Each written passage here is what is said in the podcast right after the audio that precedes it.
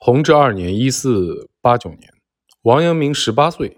是年十二月，王阳明携夫人朱氏返回家乡余姚。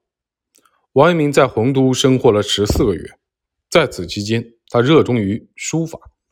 至于他究竟读了哪些书籍，做了什么学问，已无从得知。但不妨设想一下，他至少应该读过一些儒家的书，也游览过名山大川，一边寻仙问道。王阳明四十九岁时写了《火秀宫赐一封韵三首》，在最后一首中，这样有一句：“当年曾此寄一寄，屈指忽复三千春。”大西秦龙和近藤元翠都认为此处的三千有误，应该是三十。江西省峡江县东南处有一座。玉思山，山中有一座道观，名为大秀法乐洞天，其中的主殿叫做大秀宫。近藤元翠指出，王阳明拜访的应该是大秀宫，而不应该是火秀宫。题目中的火秀宫可能是笔误。据阳明先生年谱记载，王阳明四十九岁时，六月如干，十四日从张口入。御赐大秀宫，可见火秀宫赐一风韵三首中的火秀宫实乃大秀宫之笔误。通过以上的技术，可以想象得出，王阳明滞留洪都期间，曾经经常游山玩水，对神仙之境心驰神往。那么，王阳明为何十二月返乡呢？这可能和他的祖父竹轩公历年去世有关。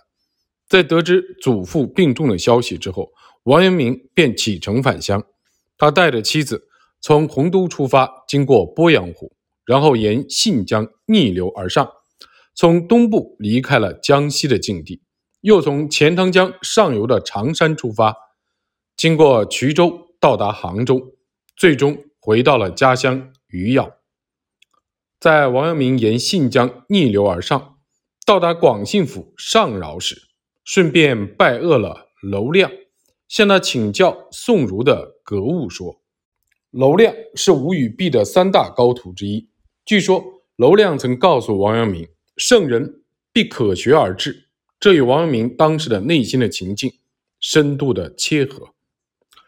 儒学是王阳明的家学，他在内心的深处对儒学充满信赖，这也正是他要拜谒娄亮的原因。娄亮给王阳明的格物说，其实是他自己的理解，也可以说是他自己的格物说。娄亮的恩师吴与弼是明初的诸子学者，娄亮继承了恩师的学风。格物说在儒家教学中具有非常重要的地位。朱熹和王阳明对格物说的不同的解释，体现了二者思想的差异。这种差异其实源自他们各自独特的精神世界。格物一词最早出现在《大学》，是八条目中的一条。关于儒学之道，《大学》列举了三纲领和八条目。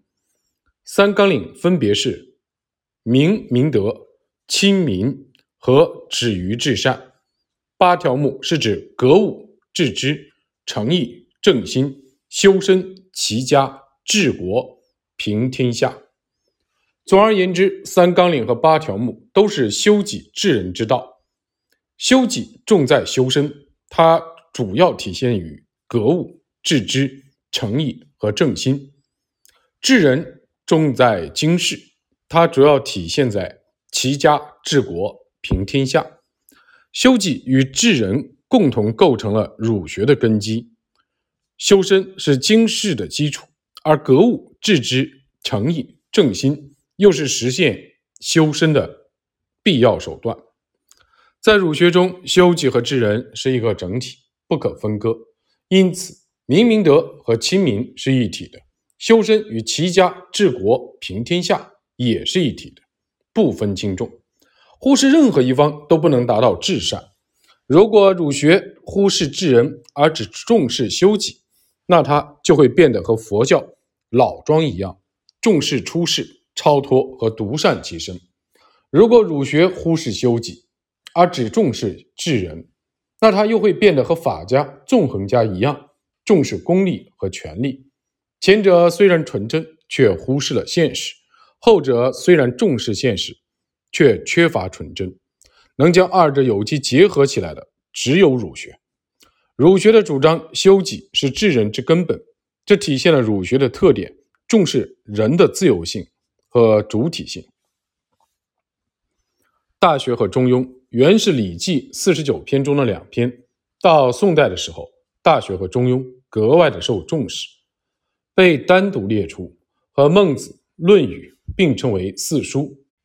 四书五经都是儒家的经典，儒生在学习五经之前，必须先学习四书。